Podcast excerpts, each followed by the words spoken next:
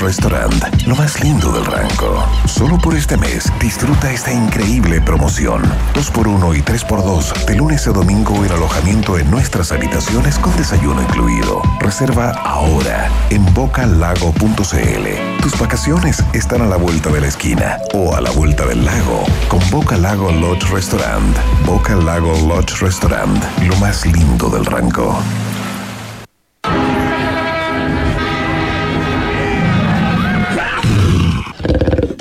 Nuevo habitante, una nueva marca llega a Santiago Centro. Bienvenido Puma al imperio de las mejores marcas. Ven a visitar la nueva tienda Puma en Mall Vivo Imperio. Zapatillas, ropa y accesorios con hasta 70% de descuento en productos seleccionados. Te esperamos en Huérfanos 830 Santiago Centro, tercer nivel. Mall Vivo Imperio tiene 5 niveles con las mejores marcas del mundo.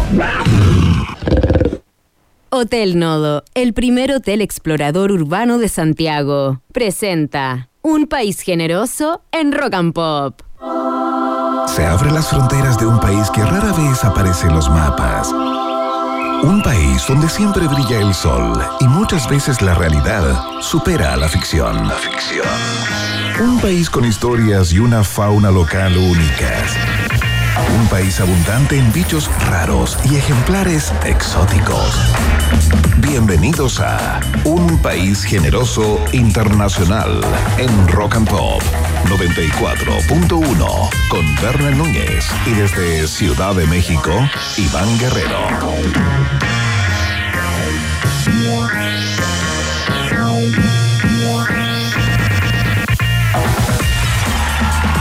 A 6 de la tarde con un minuto y desde un lluvioso Principado de Providencia le damos la bienvenida a todas las ratitas y roedores que se conectan con esta nueva edición del Taga Informativo de la 94.1. Así es, ya lo escuchaste bien, un país generoso internacional ya está en el aire a través de todas las antenas de la Rock and Pop en las capitales Rock and Pop que se ganan. El primer aplauso de esta tarde es para ustedes. Y para ti, Talca querido, te quiero decir que te llevo en el corazón y que te puedes conectar también con nosotros a través de rockandpop.cl, Talca y todo el planeta Tierra. Hay 12 grados acá en la capital y nos preguntamos inmediatamente por qué se llama un país generoso internacional, qué temperatura habrá en la capital de México y nos responde, por supuesto, el artista visual experimentar avecindado en la capital de los Estados Unidos mexicanos el mejor Iván del periodismo nacional, producto de exportación. Iván Guerrero, mira, ¿cómo estás Iván? ¿Cómo estás, Juanito? Bienvenido a tu programa. ¿Qué tal? ¿Cómo están? ¿Cómo les va? Bienvenidos y bienvenidas a una nueva entrega informativa y algo del lado B, por supuesto, como es eh, la marca registrada de este programa con muchos años en la radiotelefonía criolla y eh, los mejores acá en Rock and Pop, por supuesto. Eh, Núñez, tenemos grandes conversaciones en el Así día es. de hoy y quiero hacer una promesa eh, porque ayer quedó pendiente, muchas personas me increparon a través de redes, Twitter fundamentalmente y algo también en threads. Ah, sí, oye, gran, gran tema fue eh, en redes sociales, eh, sobre todo hasta la medianoche, ¿ah? Esta no historia, este no reportaje, la no crónica de Iván Guerrero desde México.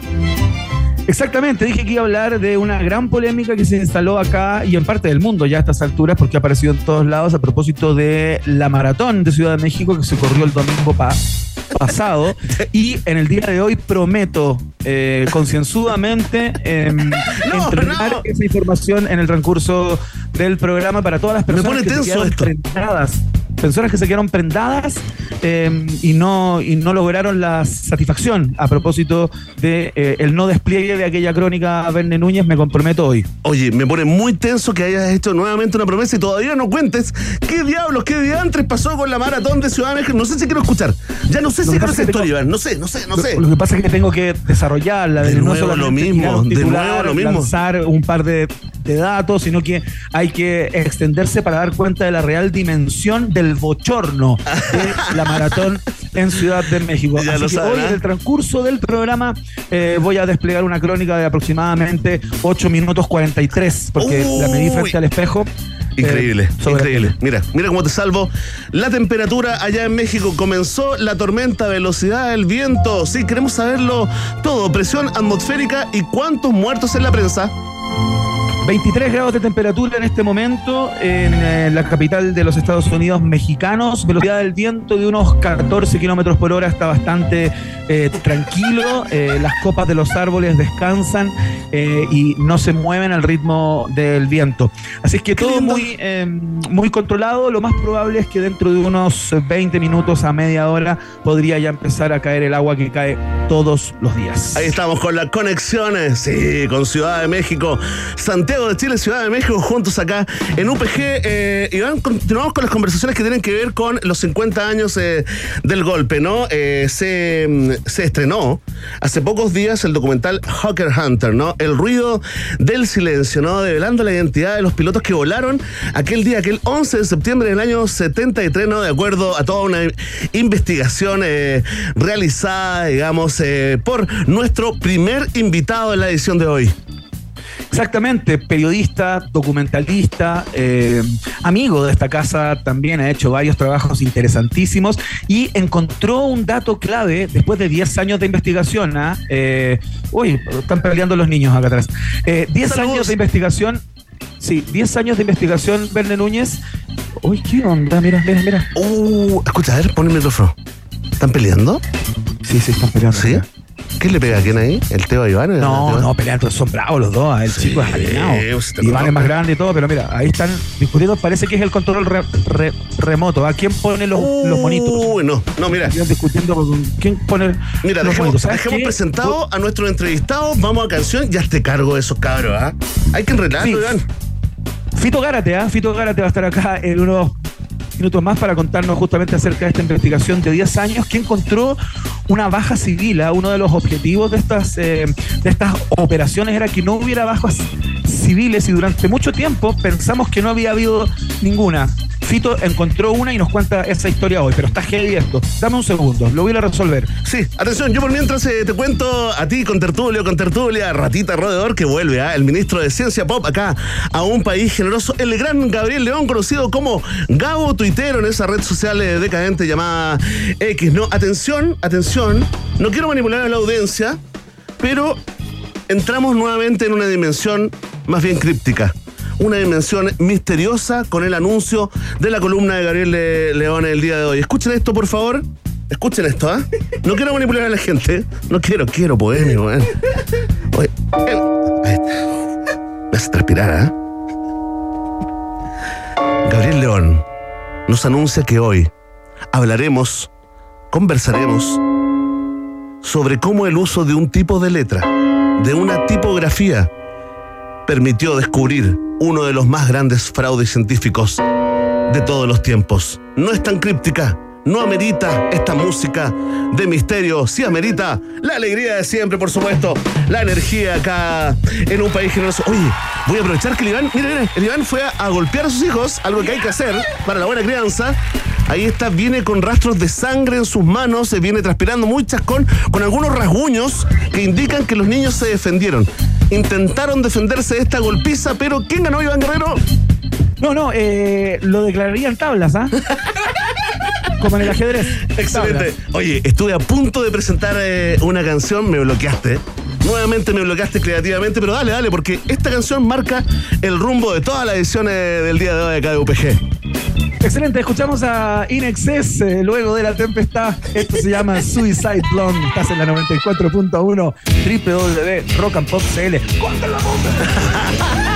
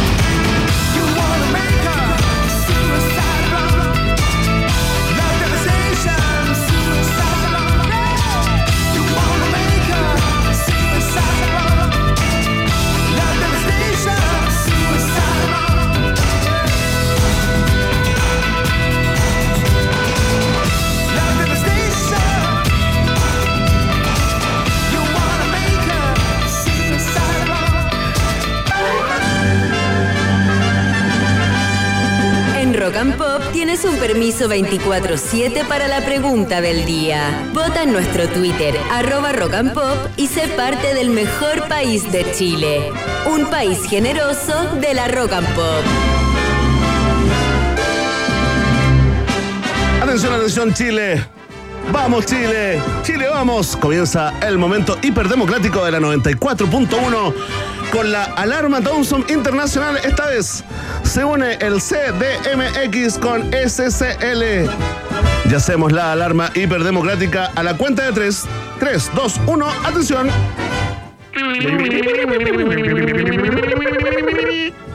Increíble, ¿eh? Esa coordinación Buena. merece un autoaplauso. Ahí está el auto. Canon, un coro, un coro de Thompsons.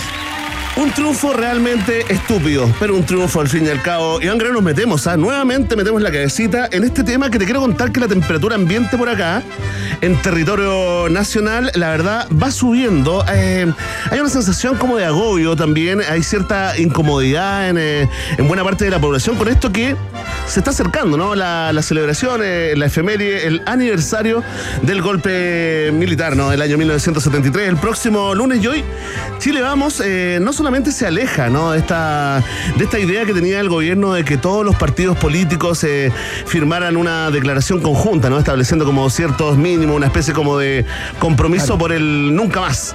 Nunca más va a ocurrir. Bueno, la cosa, el horno no está para hoyos, ¿no? Alejándose totalmente a contrapelo del compromiso de Santiago que impulsaba el presidente Boric. Hoy Chile Vamos, eh, Eópolis, la UDI, Renovación Nacional, eh, eh, firmaron su propia declaración sobre el golpe, fíjate, sin usar la palabra golpe, ¿ah? Eh, es un, es un ejercicio ¿Cómo lo mencionaron? de ¿Cómo lo nombraron? Quiebre democrático. ¿Pronunciamiento? No, Quiebre no, democrático. no, no, no dijeron pronunciamiento, que eso ya es como. está como en otra, en otra liga, en otra, en otra categoría. Usaron quiebre democrático, llamó la atención también para la gente que, mm, que digamos que le puso lupa a esta declaración, que tampoco ocuparon la palabra dictadura.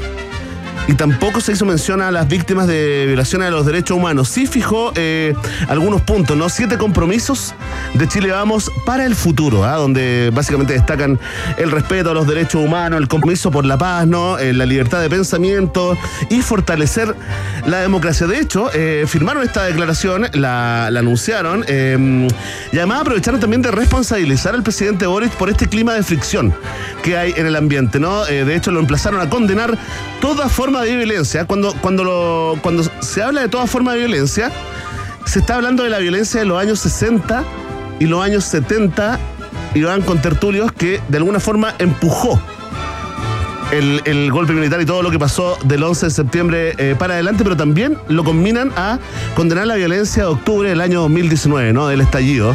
Y confirmaron, por supuesto, que no asistirán al acto conmemorativo de este lunes 11 ahí en La Moneda. Y te preguntamos a ti, con tertulio, con tertulia y con tertulia, ¿qué opinas de esto? Ya hay mucha gente votando y comentando con el hashtag Un País Generoso. Atención, tenemos cuatro alternativas. Si a ti te parece una buena declaración esta de Chile, vamos, ¿no? Y la apoyas 100%, marca la alternativa. Ah, Si a ti te parece mal esta declaración propia de Chile Vamos sobre el golpe y te llama la atención, por ejemplo, que no condena claramente a la dictadura, marca la alternativa. ve. Si a ti, como tantos y tantas, te tiene francamente agotado, agotada este tema de los 50 años del golpe, sincérate, aprovecha el anonimato, no te diremos nada y marca la alternativa. Sí. Y si tú vas un poquito más allá y crees que en estos días que faltan para el golpe, el gobierno debiera hacer un esfuerzo para unir a los chilenos, el gobierno debiera unirnos a todos y todas. Si piensas así, tenemos una alternativa para ti y es la... De. Ahí está, está planteada la pregunta. La respuesta depende de ti. Ya lo sabes, Vox Populi, Vox Day, en un país generese internacional. Comienzan los tiritones de Elvis Presley. Ya viene el test de actualidad sanguinario. Contesta Verne Núñez hoy. Antes pasamos por el rey. Elvis Presley. A little less conversation. En la rock and pop. little less conversation, a little more action, please. All this aggravation ain't satisfaction in me. A little more bite, a little less bark, a little less fight, a little more spark. Close your mouth and open up your heart, and baby, satisfy me. Satisfy me, baby. Baby, close your eyes and listen to the music, dig to the summer breeze. It's a groovy night and I can show you how to use it. To come along with me and put your mind at ease. Less conversation, a little more action. This aggravation ain't satisfaction in me. A little more bite, a little less spark. A little less fight, a little more spark. Close your mouth and open up your heart and baby satisfy me. Satisfy me, baby. Come on, baby, I'm tired of talking. Grab your coat and let's start walking. Come on, come on. Come on, come on. Come on, come on. Come on, come on.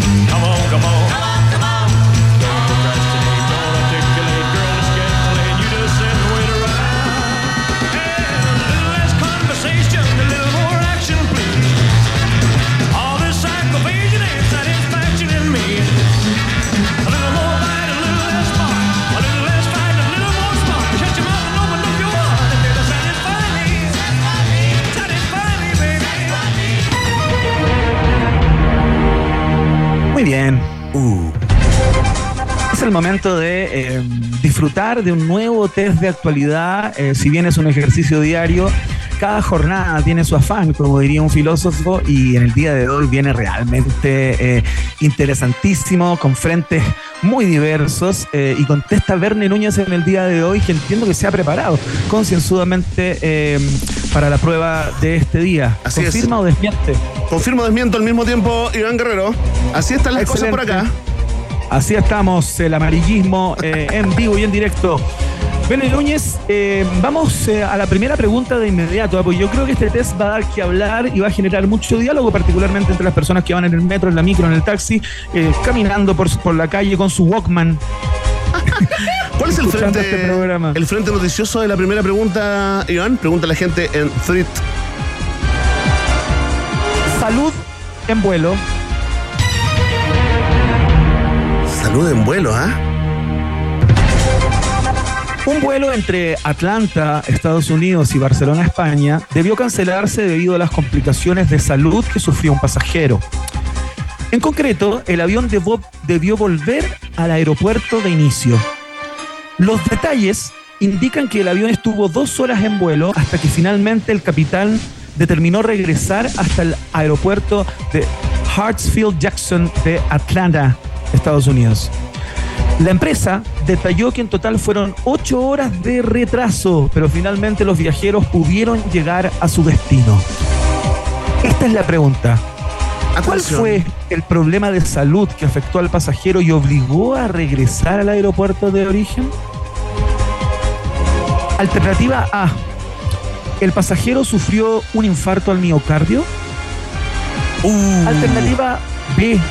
El pasajero experimentó un severo cuadro de diarrea. ¡No! ¡No! ¡Diarrea en un avión! ¡No! Alternativa C. El pasajero experimentó un ataque de vómitos por causas desconocidas hasta ahora. Oye, qué asquerosa la pregunta. ¿Dijiste gómito o vómito? Pregunta la gente No, en X. no, no, no. Vómito con V, con V. Y así se dice, ¿cierto? ¿Se confirma? ¿No es gómito? ¿No se dice vomitar? Se confirma, eh, sería con B corta. Ataque al corazón, ataque de diarrea o ataque de gómito. A ver, voy a votar, ¿sabes qué? En un eh, homenaje. Oye, ¿tú cachai que hoy día es el día del sexo, Iván? No te puedo creer, mira, hace tanto tiempo que no paso por ahí. Es cierto, yo no sé si, si celebrar o encender unas velas y conmemorar. Exactamente. De hecho, voy a pasar a comprar gla- gladiolos. Una, Oye, porque una seis- pérgola acá cerca. seis del 9, en ¿eh? Revolución. Seis del- me lo dijeron los jóvenes acá del equipo de Rock and Pop que sí van a celebrar el día del sexo, no como uno que uno celebra el día de amor en pareja. Oye, Exactamente. atención, Marmotín, ¿qué alternativa, cuál alternativa es la correcta? La B.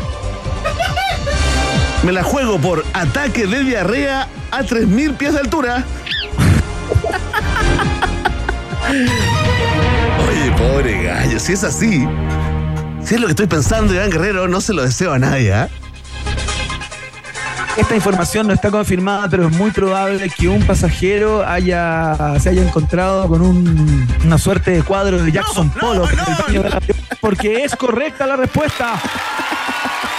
Oye, ¿Te imagináis la severidad del ataque para devolver un avión que ya lleva dos horas Oye. vuelo con 300 pasajeros arriba. Estoy viendo imágenes en estos momentos. Iván Guerrero dejó Oh. todo el avión, el pasillo del avión sucio. El pas- no, sí, te lo juro. eh, La estoy viendo ahora. No, serio. Dejó todo, todo el avión sucio. Oye, le mandamos un abrazo. Mira, a mí no me ha pasado en un avión, ¿ah? Lo que confirma que abriste Google para contestar. No, no, no, me lo está mostrando acá la, la productora. Oye. Se confirma, po. No, se no, no, confirma. no, se me está mostrando ahora, pues Iván. Oye, No, Iván, pero sí, es evidente, pues, Vane Núñez. Iván. Obvio que a- abriste Google y esperaste a contestar y lo dijiste. Oh, No hay trampa. las imágenes en este momento. no Imagínate que hiciera trampa en esto. Imagínate el resto de la vida, los negocios, todo eso. Mira, ahí te están mostrando. Bueno, quién sabe. Ah. ¿Quién sabe? Esa boleta, 1666667. Oye, Iván Guerrero, ¿sabes qué? A mí nunca me ha pasado en un avión. Pero no voy a profundizar en esta historia, solo te quiero decir No, no, por que me favor. pasó en un turbús. Cometí el error de abrir la ventana para que se ventilara y eso provocó un efecto succión. Y después tuve el, el pasillo de la vergüenza, Iván, porque me fue a golpear la puerta. El asistente, el asistente del, eh, del búho, me empezó a golpear la puerta así, Iván. Oiga, salga, no sea cochino, oiga, cierra la ventana que se metió todo el olor para adentro, weón. Y yo estaba sentado en el asiento Oh. 2 y tuve que caminar ese pasillo de la vergüenza como en Game of Thrones. Shame on you, shame on you. Y caminando, caminando hasta sentarme en mi asiento y esperar que pasaran ocho horas, porque más encima era un viaje larguísimo, así que le quiero mandar un, abrazo sentido a toda esa tripulación y a los pasajeros de aquel, eh, de aquel eh, turbus. ¿ah? Ahí está, The. Walk of Shame con Verne Núñez. Shame on you. Oye, tengo una gran pregunta. ¿ah? Esta dos. Mira. Este mes, la empresa farmacéutica de Dinamarca, Novo Nordisk, se convirtió en la compañía más valorada del viejo mundo completo, gracias al éxito de una inyección para bajar de peso, también conocida como la droga de Hollywood. Ah, esa que es para los diabéticos, ¿no? Que este medicamento para la diabetes, tal cual, que se usa para control del, apetito, fue aprobado en Reino Unido, lo que provocó un alza en el precio de las acciones de la compañía. De esta manera, Novo Nordisk destronó al conglomerado de lujo francés Louis Vuitton y se, y se posicionó como la empresa más valiosa en el continente. Ah, mira. De acuerdo a información de Bloomberg, al cierre de las operaciones del lunes, la empresa farmacéutica tenía un valor bursátil de, escucha esto, 426 mil millones de dólares. Qué linda esa montaña de dinero.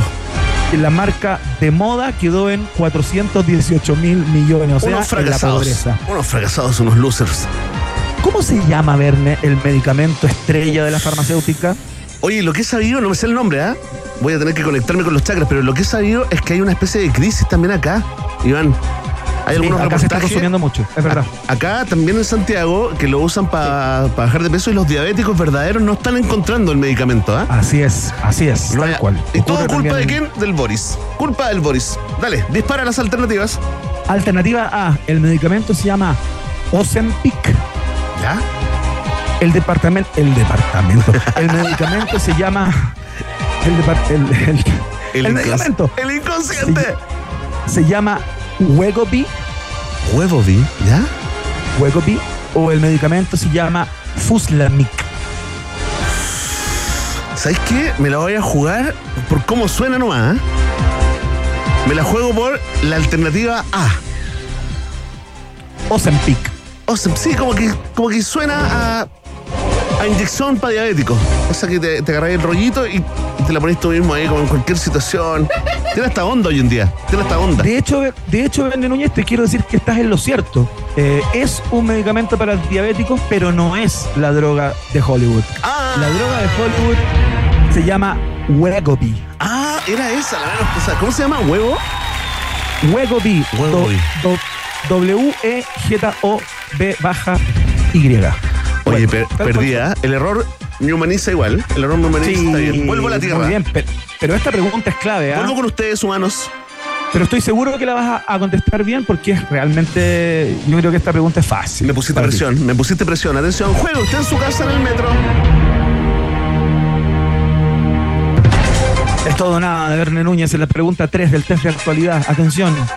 Ya están confirmadas las fechas de estreno físico y digital del cortometraje protagonizado por Pedro Pascal y Ethan Hawke, dirigido por Almodóvar Pedro. que debutó en grande en la última versión del Festival de Cine de Cannes. Llegará el próximo jueves 14 de septiembre a cines locales en funciones que además incluirán el visionado de una sesión de preguntas y respuestas con Almodóvar, fíjate. ¡Ah, qué bueno! El cual tendrá una duración de 40 minutos. Esta historia sobre dos pistoleros que se reencuentran después de 25 años cuenta con música de Alberto Iglesias y el diseño de vestuario de Saint Laurent, nada más ni nada menos, quien también actúa como productor asociado de la peli. Por ahí unas imágenes bien chocantes. ¿Cómo se llama el cortometraje? Oh, ya, dale.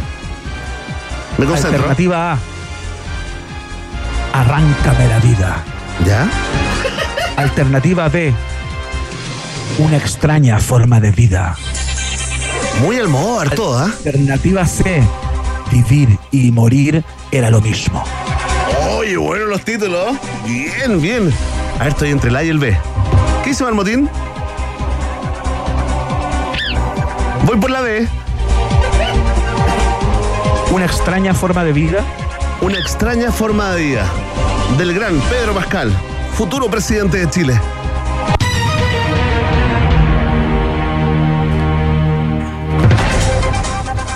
Iba todo bien. ¡No! Es lamentable, Ben Núñez. Perdí. Pero la respuesta es correcta. ¡No, no! ¡Gracias! Me volviste loco. Me hiciste en la mente. No escucho el resultado, ¿ah? 2-1, inapelable, sorprendente. Increíble, la vida, la vida es alegre, la vida es buena nuevamente, ¿ah? Gané el test de actualidad. Gracias Chile, gracias México y gracias a nuestros amigos y amigas de Hotel Nodo. Porque te quiero contar algo, ¿ah? después de un largo día de trabajo. ¿Qué te parece terminarlo en el mejor rooftop de Santiago? Sí, no estoy exagerando, ¿ah?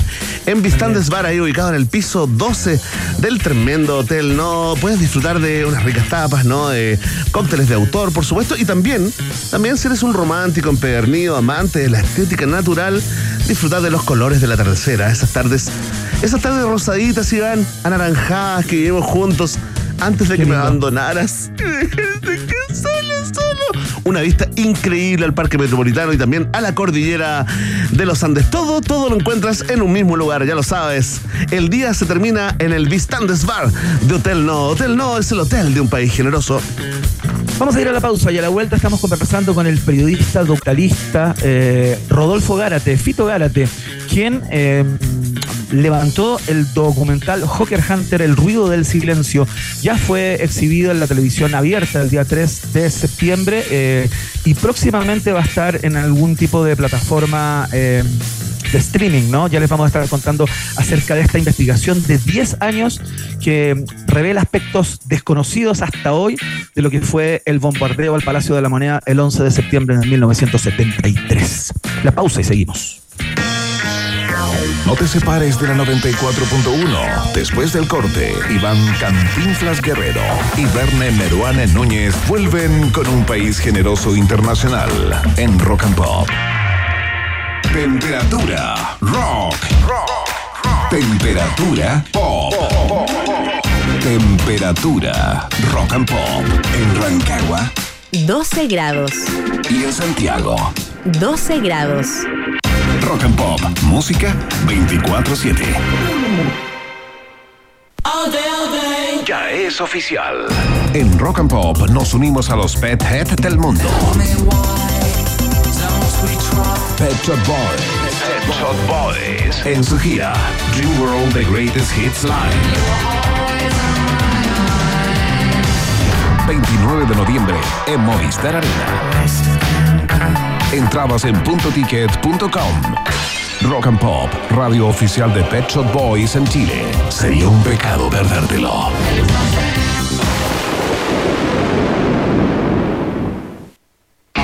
Luego de una impactante presentación en 2022, Maneskin regresa con su Rush World Tour. Viernes 27 de octubre 2023, Estadio Bicentenario La Florida.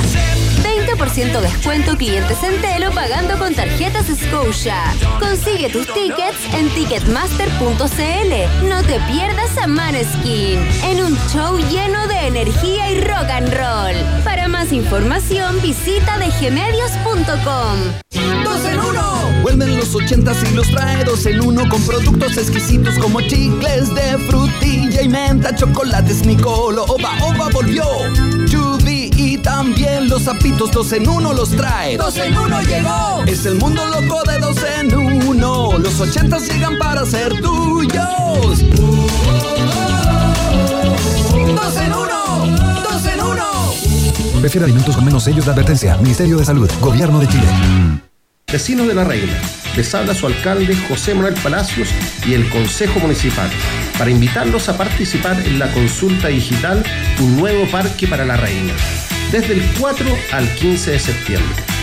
Solo deben ingresar a www.nuevoparquelarreina.cl y contestar las preguntas sobre usos y conceptos para este nuevo terreno adquirido por la municipalidad en sus 60 años. Participa. Si opinas, es posible.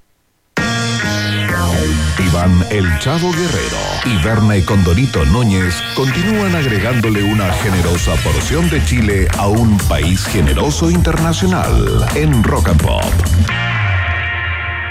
Un corazón como el tuyo se merece mucho menos que un perro.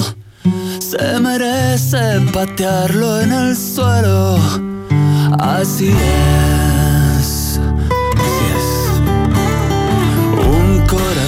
Como el tuyo me dejó así como me ves.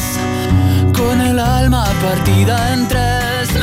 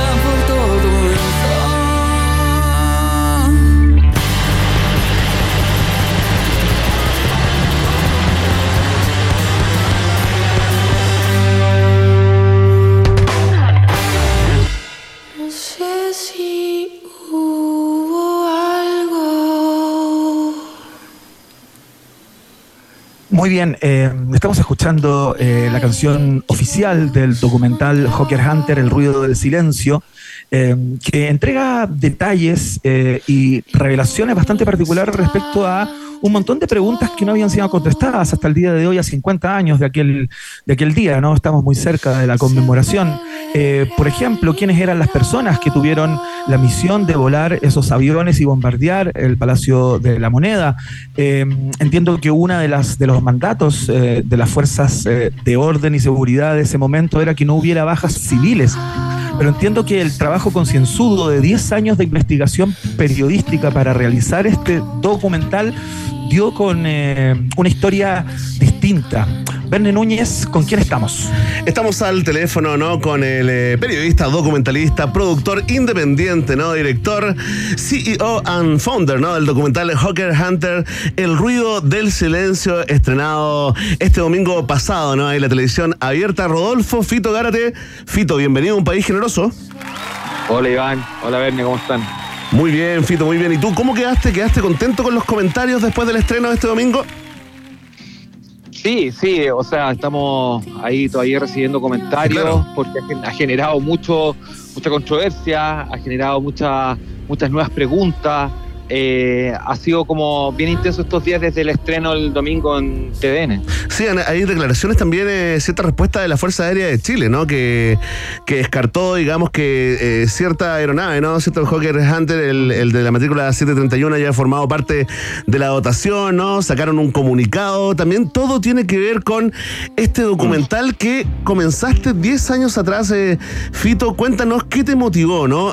para ponerte a investigar sobre este ¿no? Sobre el bombardeo a la moneda y cuáles fueron sus protagonistas.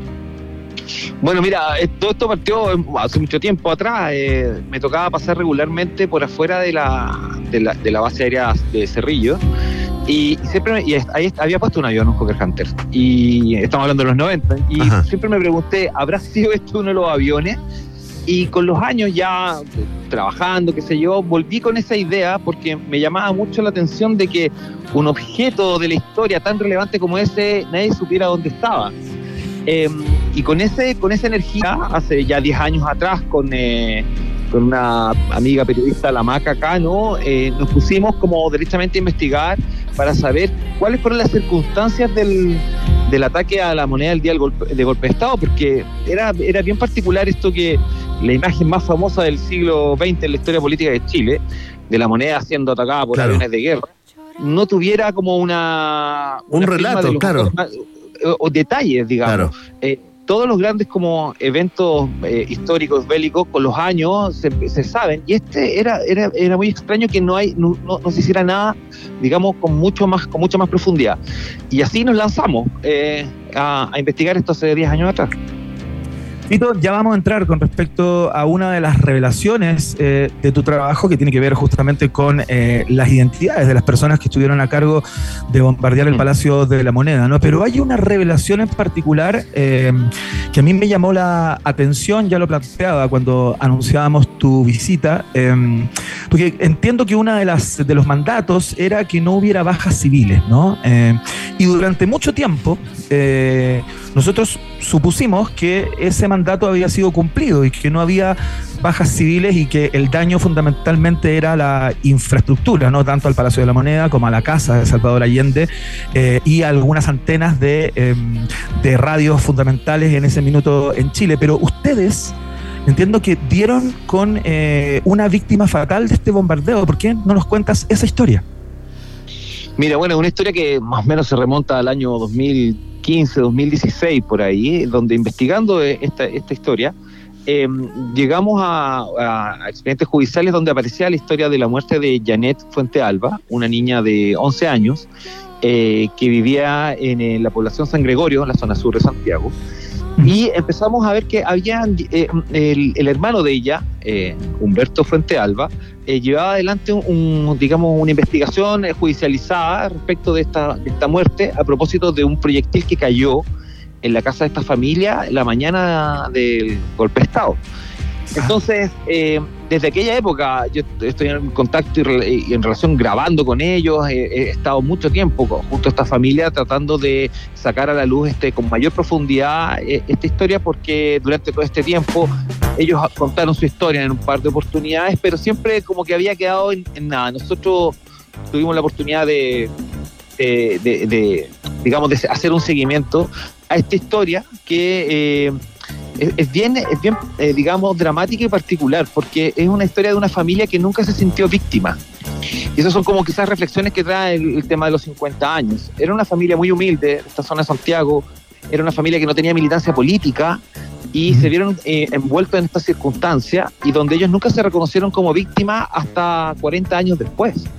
Eh, porque Humberto, y bueno, en el documental ustedes lo pueden ver, él quedó con una esquirla en su hombro. Eh, lo que le provocó dolor durante diariamente durante 40 años hasta que se la, se la, sacaron del Y, eh, y esto se o sea, agarró vuelo, una investigación judicial que ya ha pasado por tres ministros en visita por caso de derechos humanos, y que justamente ayer eh, la Corte de Apelaciones de San Miguel estaba viendo el procesamiento o no de uno de los, de los pilotos, precisamente la persona que comandaba la misión aérea el día del golpe de Estado. Entonces, es una historia que, que, se puede profundizar en el documental. ¿Y, cuál era la, eh, la, causa de muerte oficial hasta hace eh, pocos años, cuando la familia de alguna manera empieza a, ir un poco más allá y, ya a tratar de indicar responsabilidades? ¿Por qué había muerto esa niña ese día 11 eh, de septiembre? Bueno, la, Janet murió según el certificado de muerte de, emitido en octubre del, 73 porque ella estuvo 22 días, digamos, herida hasta que murió. Y eh, se, dijo en el certificado de muerte que había sido producto de una meningitis. Y em, la familia siempre dudó de esto, porque, bueno, está en el documental también aparece el testigo, en fin, cómo fue el ataque y todo. Y a esta niña, cuando se judicializa esto, a, a Janet la exhumaron eh, la exhumaron y se le hicieron estudios tanatológicos, es decir, como para buscar razones de muerte, digamos, eh, posterior al, deceso, y eh, a cargo del Instituto Médico Legal. Y el año 2017 se entregan los resultados y se establece que ella murió por un, eh, por, un por efecto de, de, algún golpe de alta energía. Entonces cambió la causa de muerte y al cambiar la causa de muerte y hay un tercero, el, el, el, el registro se, se ve obligado a cambiar la causa de muerte y esto también es, un, es, un, antecedente muy grande dentro de la investigación donde se plantea que puede incluso haber algún tipo de, de estrategia, un cubrimiento para, para, poder decir que la niña no murió a propósito del proyectil. Estamos conversando con Rodolfo Fito Gárate, director del documental recientemente estrenado en la televisión abierta Hawker Hunter, El ruido del silencio. ¿no? Eh, hablemos de los pilotos eh, Fito. Ya. Eh, ¿Quiénes eran estos pilotos? ¿Se les advirtió con anticipación días antes eh, la misión de aquel 11 de septiembre del 73? ¿Qué fue de ellos? ¿Se quedaron en Chile? ¿Cambiaron de nombre? ¿Están por ahí caminando por las calles en trabajos normales? Mira, varias circunstancias. Nosotros siempre fue como un gran mito quiénes fueron los pilotos que bombardearon la moneda. Y, muchos artículos de prensa trataron de responder esta pregunta, pero el, pacto de silencio entre ellos era, era muy, muy firme, digamos. Eh, bueno, eh, nosotros lo que hicimos, como para poder llegar a los nombres que pusimos en el, en, el documental, tiene que ver con que con, con, tres fuentes, digamos. Accedimos a, a, expedientes judiciales con declaraciones de pilotos de Hawker Hunter que estuvieron involucrados en otros casos de temas de derechos humanos, eh, entre ellos también el caso de Janet. Eh, y ahí sacamos un listado de nombres. Y eh, también, por otro lado, a través del uso de la ley, eh, ley de transparencia, de acceso a información pública, pedimos también a la Fuerza Aérea de Chile saber cuáles eran los pilotos de los grupos aéreos que volaban Hawker Hunter en septiembre del año 73. Y con esa información, que yo ahora te lo cuento en, un, en, 30 segundos, pero esto fue años, porque es muy lento todo esto, uno tiene que aprender también el lenguaje de cómo pedirlo, qué es lo que te, cosas que te rechazan, es una cuestión bien, bien lenta. Eh, nosotros logramos ver que había nombres que se repetían. O sea, y además, a través de las declaraciones judiciales y también el aporte de testigos que consultamos, eh, nos hicimos la pregunta clave, ¿quién estaba en Concepción? Porque el ataque a la moneda salió desde Concepción. Entonces, muchas declaraciones hablan de este piloto estaba en Concepción, estaba en Concepción. Entonces nosotros lo que decimos es básicamente son los datos que estaban repartidos por ahí y los ordenamos para hacernos un panorama donde aparecen pilotos que ya se habían nombrado y también pilotos totalmente nuevos que nunca se habían sido, eh, digamos, identificados. Y con una particularidad, eh, les pusimos cara. Hay fotos de los personajes, de los videos de los personajes. Había algunas películas alemanas que se habían mostrado, pero nunca se había dicho quiénes eran las personas que salían ahí. Y nuestro trabajo tuvo que ver con eso, con identificar para correr un poco el cerco de esta historia, que para mí no es una historia cerrada, es una historia totalmente abierta y que hay que seguir investigando.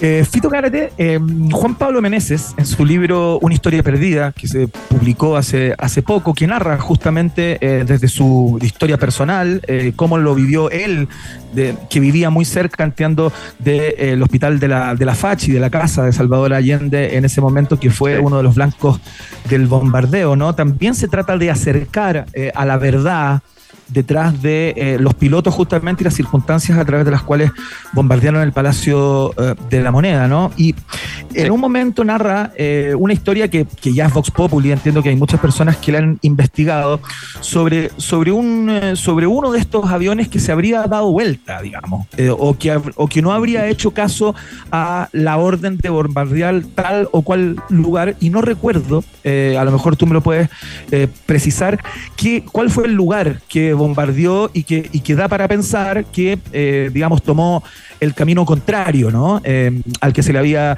encomendado. ¿Esa historia la pudiste chequear y existe realmente este, este, este piloto que se negó a cumplir con la misión que le encomendaron?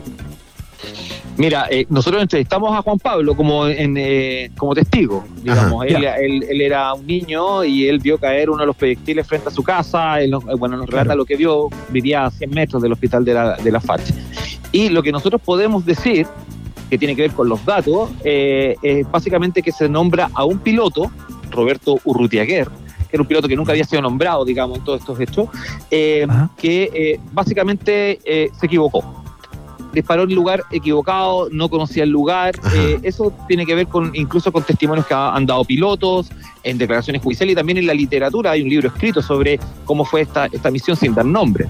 Entonces, eh, yo lo que te podría decir es eso, que él, al parecer fue todo un error y entiendo que también eh, Juan Pablo lo conversamos, eh, tomó una opción también literaria respecto de cómo contar esta historia. Entonces, mm, bueno, como te digo, esto está lleno de mitos, o sea, de verdad muchos mitos que participaron pilotos americanos, que salieron de Paraguay, que viajaron de Estados Unidos, o sea, he escuchado muchas historias que van para hacer una ocho series. Fito, eh Aquí te quiero llevar a la, reflexión sobre tu propio trabajo, ¿no? Que siempre es un ejercicio muy, muy, muy jodido, ¿no? Muy, muy complicado. Eh, pero quiero recoger eh, algunas opiniones ¿no? que, se dieron después del estreno de Hawker Hunter, El ruido del silencio este domingo, eh, sobre la, la importancia de llegar, de revelar las identidades de los pilotos que bombardearon la moneda.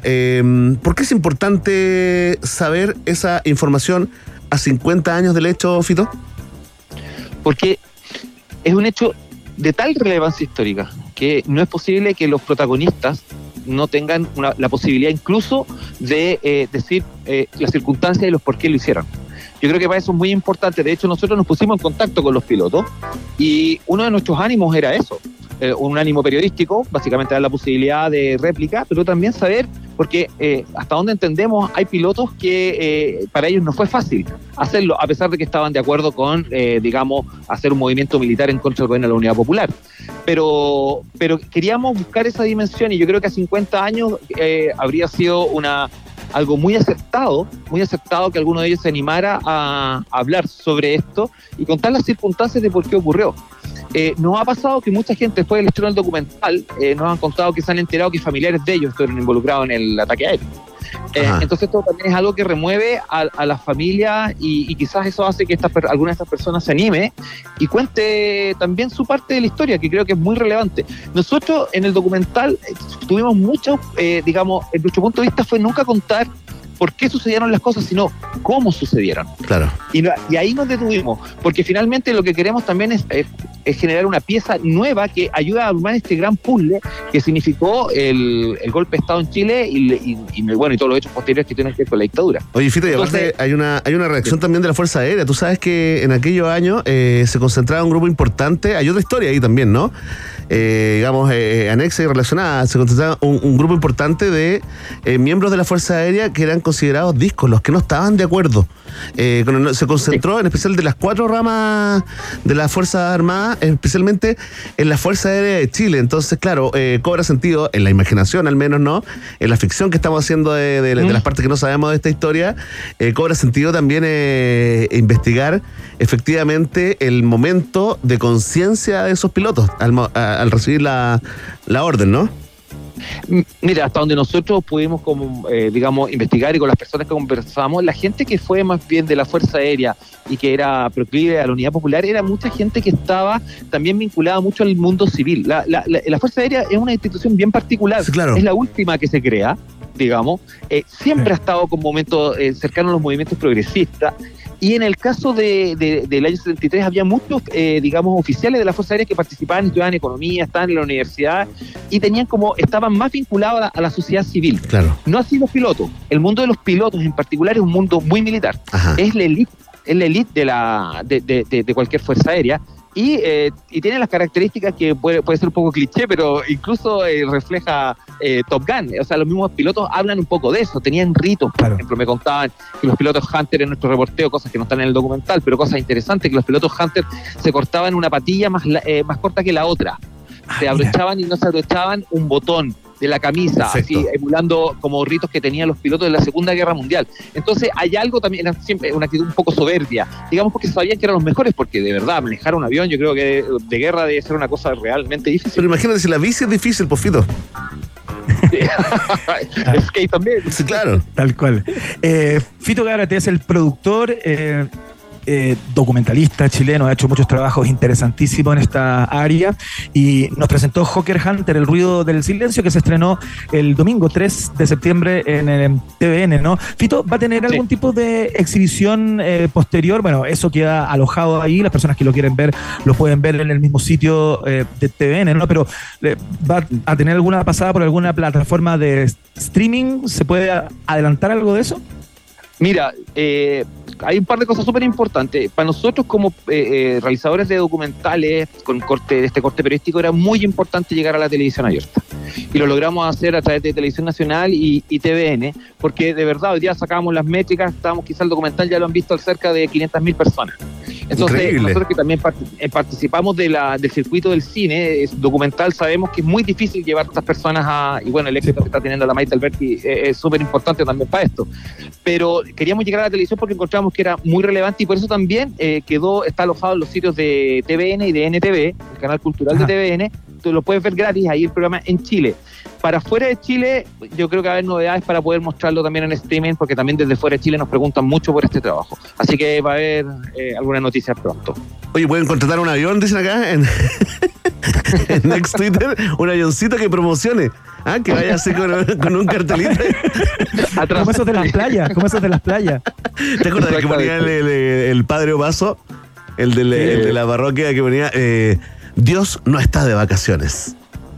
Ah, y había que ir a la, a la- o rock and pop suena fuerte. En Ah, Bueno, sí, sí, pues, claro, tal cual. ¿Cómo llegamos.